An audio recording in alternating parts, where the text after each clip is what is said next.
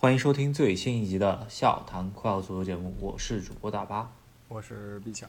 这一节目呢，我们要稍微聊一聊关于欧洲联赛，应该是在世界杯前收尾的一些事情啊。最主要的一啊几个点，我们需要聊到就是欧冠抽签、欧联杯抽签。呃，欧冠火急火燎的，对吧？在十一月初就把所有小组赛踢完了，然后就为了。世界杯回来以后，还能在常规时间踢这个淘汰赛，然后很多强队呢调到欧联了，使这欧联杯竞争也变得非常激烈。对，今年的欧联杯，其实说实话，有一些强队是被挤出欧冠，然后去踢欧联杯的。所以说，啊，欧联杯的比赛也其实挺令我们关注的吧。就是这至于说哪些强队呢是必须得去争这个欧联杯冠军，靠他拿欧冠席位的。还有哪些强队应该是在自己联赛中间应该能拿到欧冠席位，啊而欧联杯冠军可能就是一个天头的，那就得自己看自己的水平了，是吧？是。那咱们就说一下欧冠吧，呃，可以聊一下十六强对决，然后再复盘一下他们的小组赛表现。对，我觉得这八个组里头有很多的小组第一还是挺令人震惊的吧，就是有一点黑马的意思。我觉得第 A 组这边。那不勒斯这个小组赛踢的真的是非常非常强势，是吧？除了最后一轮已经确保小呃确保自己能够晋级的情况下，那不勒斯最后输了一场，不然的话，呃，五场全胜真的是非常夸张。对，我觉得利物浦跟那不勒斯这一组，大家最开始也预测是这两个队晋级嘛，但大家都没有想到，就是那不勒斯能一路这么砍瓜切菜。他第一场跟利物浦是利物浦这个赛季初最低迷的时候，然后把利物浦给打花了，就是一个半场的事儿。下半场反倒就收起来了。呃，然后利物浦呢，最开始跌了一跤，后面在阿贾克斯和流浪身上就全取了十二分，就做到自己应该做的。为什么我还是很震惊的？没想到就是那不勒斯也可以在阿贾克斯和流浪身上就是取得全胜，尤其是在阿贾克斯身上吧，因为流浪者就是整个小组赛踢下来创造了。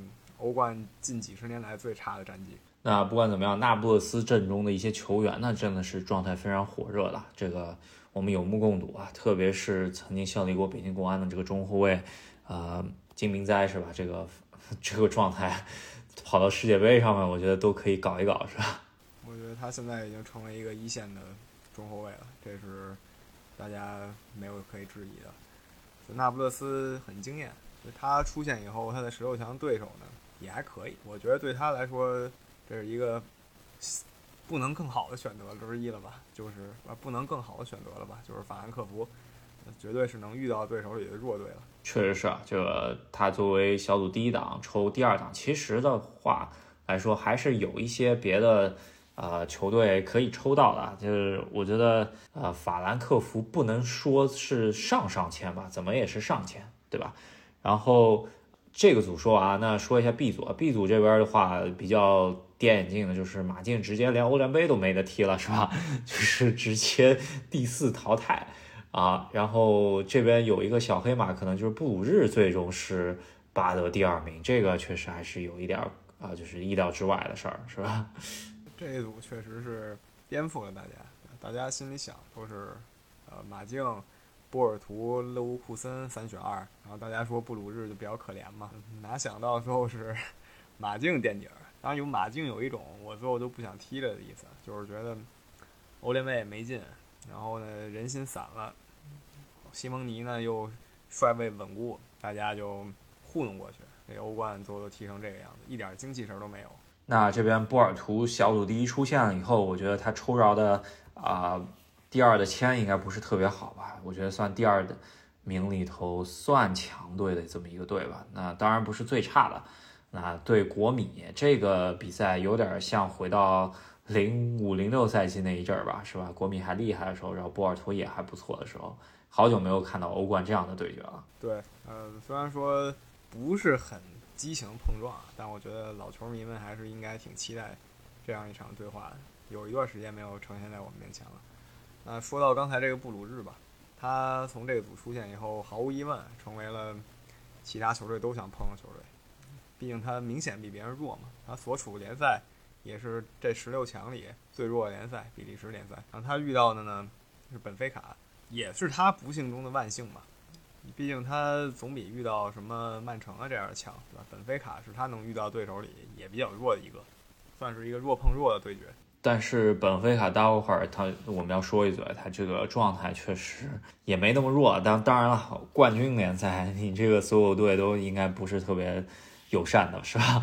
啊，那说一下 C 组，本来是一个死亡之组、焦点之组，然后我觉得有一点冷门的就是杠杆的巴萨，最终是没有拿到小组第二，或者说是对拜仁形成特别大的威胁，然后最终是让国米。拿了小组第二，然后拜啊巴萨直接去了欧联杯啊，这个我觉得主要还是在于他两回合国米对巴萨的这两回合比赛，国米踢得更好一些，是吧？我觉得巴萨呢，他狂赌一把，甚至透支了未来很多很多的机遇，狂赌一把，然后和拜仁还有国际切科，之之前自己大放豪言，说要能跟拜仁一较高下。最后呢，连国际米兰也克不，唯一还能说的吧，就是 好歹把这个比尔呃把这个杰克比尔森胜利赢了两场，做到了最基本的。那至于国际和拜仁，他是根本就没赢过。嗯，这个组只要说的就是拜仁居然豪取六连胜，在这么一个死亡之组里头。那我知道大家拜仁球迷对纳格尔斯曼其实诟病挺多的，但是我觉得这这个六连胜还是比较有说服力的，让我依稀看到拜仁那年。就是虽然是新冠疫情情况下淘汰赛只打一轮的情况下全胜夺冠的那个感觉是吧？呃，拜仁真是太猛了，因为遇到对手都是狠茬儿啊，对吧？没想到就是这么一路刷过来了。呃，我觉得又是一个志在夺冠的赛季。虽说你进入淘汰赛以后一切都可能发生吧，但他展示这个势头是这么个意思。那国米这边呃，就其实我觉得他对。巴萨的两回合比赛一胜一平，做的特别好，而且是在巴萨的客场有过一个非常好的绝杀机会。如果那个绝杀机会杀掉了比赛的话，那巴萨甚至就是倒数第二轮都已经出局了。那最终是保留一一定悬念，然后国米自己在比尔森胜利上面赢得比赛之后，巴萨被淘汰出局，对吧？这巴萨，唉，真的。不知道说什么好啊！我本来是非常期待他们，就是直接一口一步登天，重返巅峰，实现他们的豪言壮语。但到了欧联杯呢，也不会一帆风顺。第一个对手就是曼联，两个暂时失落的顶级球队先遇到一起了。在十年以前，他俩应该是踢的是欧冠决赛，现在是踢的欧联杯资格赛，是吧？哎，我是真没想到会有这么一说，所以导致这欧联杯反倒会吸引很多人注意。再怎么说。也是世界上最有吸引力的前五球队，就这两个，你不管怎么排，他们一定是前五的，呃，吸引力球队。啊，再再再扯一句，就是效力这两个队老臣皮克退役了啊，这是稍微的题外话。但我觉得对于很多巴萨人来说，终于把他摆脱掉了，但也应该感谢他这么多年的兢兢业业付出。确实啊，这个皮克最终，呃，在自己退役前的最后一场比赛，虽然没有上场。他在替补席上，最终是在半场领了一个红牌儿，这这个也是比较有意思的一件事儿。当然了，在在上周末的这个联赛中间，他是出场，然后也是泪洒，就是告别会吧，真的是，呃，属于一代传奇的退役，真的，呃，也是比较突然，因为他这个还有合同在身的情况下，在赛季中直接退退役了。我觉得不管怎么样，背后肯定有一些故事我们是不知道的，那我们也就不去臆测了，因为。肯定有更多的巴萨球迷比我们更懂之间的这之间的条条道道吧，咱们就不在这儿赘述了，是吧？那我觉得这一组啊，大家最期待的一组，没有太给大家惊喜，大家期待的应该是那种都是十分左右，然后最后杀的不可开交，对吧？差一个进球全乱掉的那种情况，最后不是这样的，所以惊喜不是很大。但是谁惊喜大呢？其实是这个马上说这个 D 组。啊，这个 D 组惊惊喜真的非常大，就热刺、法兰，然后李静还有马赛这一组，这一组在最后一轮踢的时候呢，这四个队的位置就不断的在交错变，呃，谁进一个球，位置什么就夸夸全变了。对，呃，这个组呢，在这最后一轮踢之前呢，都是可以晋级，甚至大家都可能会被淘汰，但有一些队伍呢，它是保平计晋级的。那就是啊这边热刺对吧？热刺真是保平就晋级了。但是呢，热刺也是命悬一线，客场作战马赛队的情况下，上半场是零比一落后的，是吧？这个热刺也有话说，对吧？他会说他在第五轮的时候呢，裁判坑了他一把，没就是哈里凯恩那个绝杀呀，裁判太严了，给他吹出来了。否则呢，热刺会提前锁定晋级。这些题外话不说，因为到第六轮开始的时候，就像你说的，马赛先领先的啊，当时一度马赛是稳的，热刺是黄了。呃，结果热刺最后反扑成功了，然后另一边也是一样的，一度是法兰要黄，李静要行，结果法兰也反扑成功了，啊，两个队一下登到了一样。那热刺这个在最后时刻把对方给绝杀掉了，最终是拿到三分，首先是晋级到了欧冠正赛，然后加呃欧冠淘汰赛，加上他这个首榜首出出现是吧？然后他抽签，他的签位。我觉得还可以吧，只能说是中签。你觉得？就是对二等里面，其实是在慢慢崛起的 AC 米兰、热刺，这个比较有看点，就是孔蒂回意大利，然后啊，一些球员之间还是有一些交流，是吧？对，是这样，是这样。这个我觉得是一个看点。孔蒂作为尤文还有国际的名宿，回一下米兰，看看是什么效果。呃，其他的好像就没有太多可说，因为热刺跟米兰在欧冠上其实碰的其实挺少的。毕竟热刺来到欧冠的这个时间正好是米兰冷落的时候，米兰王者的时候呢，热刺进不了前四名。嗯，那有一次我记得印象很深，就是贝尔很行的那个赛季，就是热刺一路进到八强，最终对皇马输球的那个赛季，十六强是踢的米兰，呃两回合是第一场我记得是啊一比零，然后第二场零比零，就非常小的比分吧。呃，最终是靠我记得是列侬进球啊，就是把米兰给淘汰，也是预示着米兰，就是预示着米兰王朝崩塌的一个赛季吧，我印象很深。是，这也是很早很早以前了。你想贝尔现在已经是美国那边的冠军了，对吧？因为他已经是养老了，然后拿一冠军还挺好的。然后我们说的这个热刺和米兰回忆是什么时候？那时候贝贝尔是初出茅庐的青年才俊。那呃，下一个组就是切尔西。米兰这个晋级的这个组呢，这个组其实切尔西在换帅之后啊，回到正轨，前两场比赛一平一负一平，居然最后能够拿到小组第一，而且还是比较稳的，就是提前一轮锁定小组第一的情况，那说明他是真的两回合跟米兰的两回合打得非常好，当然也是损兵折将了，踢的欧冠直接把两个边翼位全给伤了，一个里斯詹姆斯，一个切尔维尔，这个。真的是非常对英格兰是一个非常差的事儿，是吧？对，真的，我这索斯盖特无语了，对吧？英格兰伤了一票的人，英超联赛踢得这么紧张，然后欧冠又踢得这么紧张，受害者就是世界杯的球队们、世界杯的教练们啊、世界杯的球迷们，他们感觉非常难过。那这一波总体评语就是，这是最没有让大家出乎意料的吧？就是 两个强，呃，轻松出现了。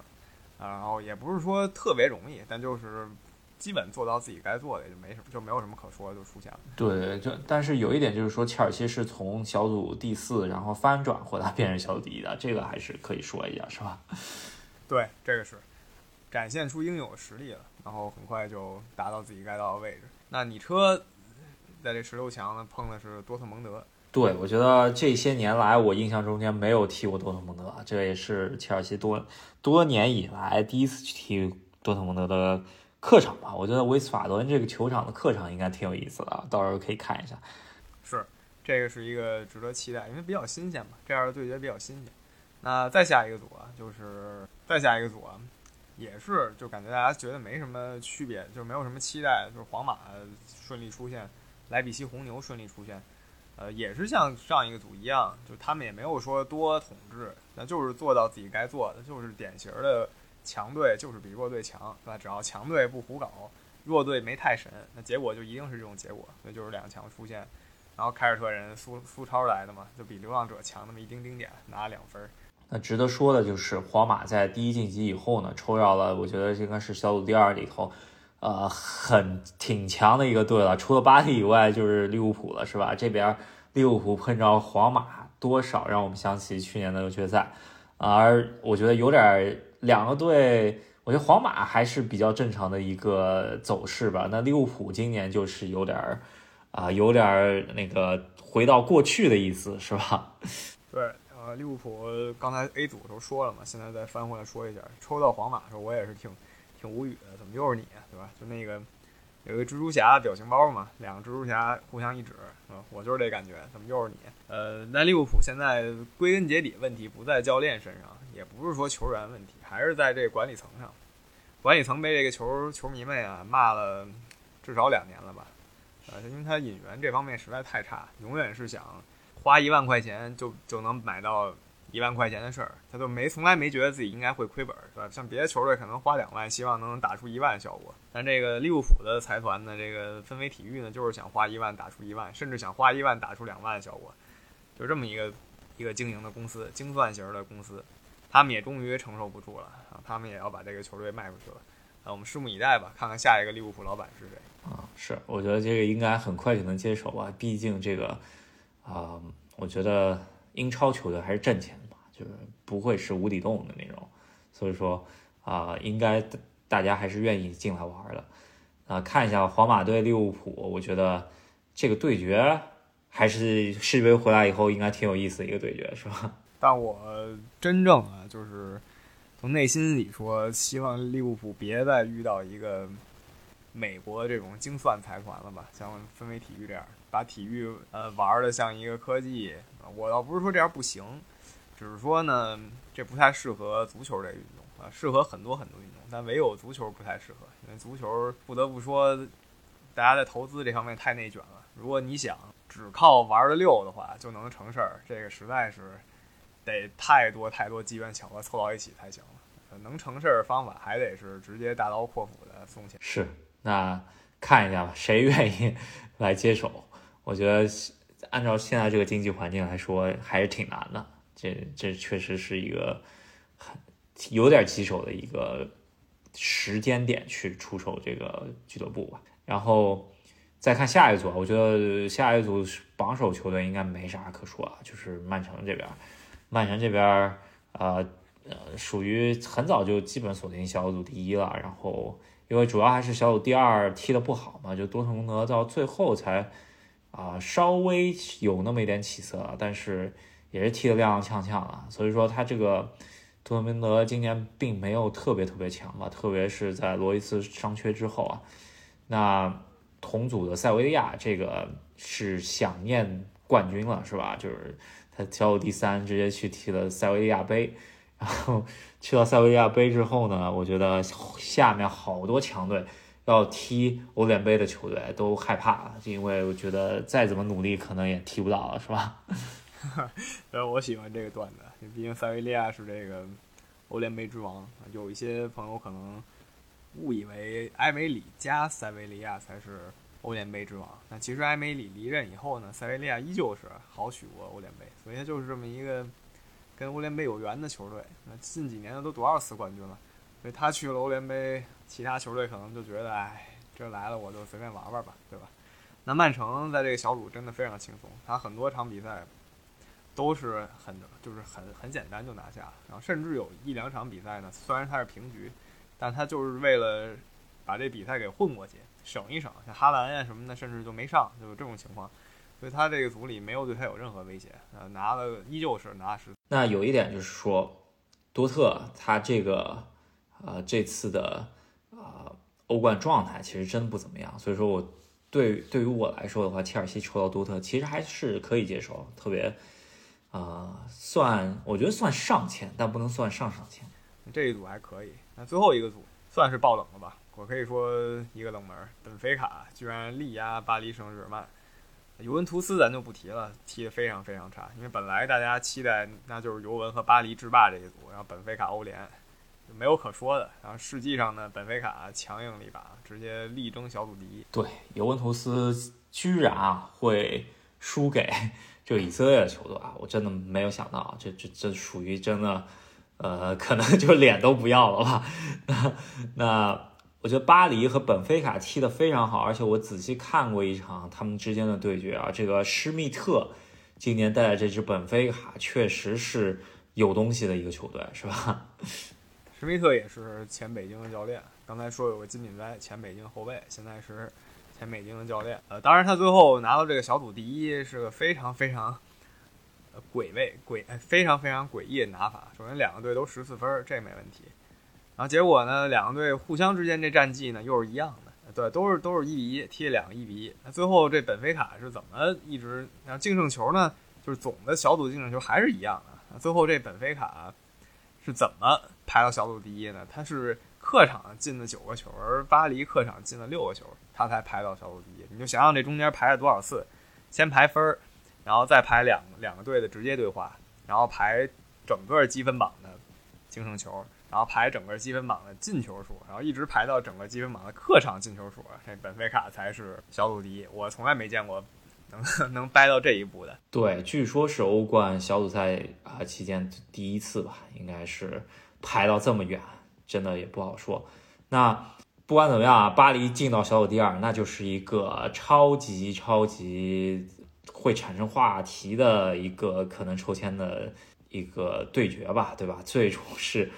这变成了个可能是两年前欧冠决赛的一个对决啊，就是拜仁对巴黎。巴黎如果想拿欧冠，必须得拿下。现在来说，欧洲整个欧洲状态最好的应该就是拜仁了，是吧？故意啊，利物浦对皇马，巴黎对拜仁啊，就是这样。先给你来两个劲儿大的。刚看完世界杯回来一个多月。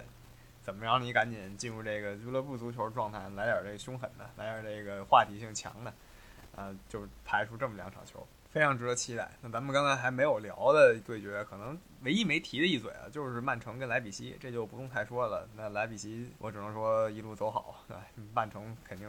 那莱比锡这边可能真的就是。啊，碰上曼城基本上十六强也也不错了，能到这个地步，我觉得应该来说没有太大悬念吧。这场，那十六强对阵出来了，大家看一下，我觉得最最有话题性的应该还是拜仁、巴黎，然后皇马、利物浦，是吧？呃，今年的决赛又是安排在了伊斯坦布尔，已经说过三次了要去伊斯坦布尔踢，然后最终都没成行。呃，今年看一下，那有一定话题性的就是说。呃，当年伊斯坦布尔奇迹的两个球队现在都还在十六强呢，也就是利物浦队，呃和 AC 米兰队。然后不知道这两个球队能不能再回首，再回到这个啊那年的伊斯坦布尔奇迹的这样一个对决啊？不知道这个场地会不会有这样的魔力，是吧？期待一下，如果说能重现十八年前对话，就是说因为二三年决赛嘛。然后能重现零五年，就是十八年前对话，那还是一段足坛佳话的，是吧？这个算是巧合中的巧合了。但是现在两个队状态，客观说进决赛不大可能的，那我们还是拭目以待。那欧联杯方面啊，咱们刚刚聊了一下，就是欧联杯这边的小组第二啊，会跟欧冠的小组第三再踢一个附加赛，相当于主客场两回制，主附加赛啊，确定欧联杯的最终淘汰赛席位。然后我觉得有一个对决必须得说吧，就是巴萨对曼联这个抽到一起的，还是故意的。我觉得居然就把两个最强的，可以说最有话题性的一球队抽到一起了。我觉得尤文抽曼联都没有这么大的话题性，是吧？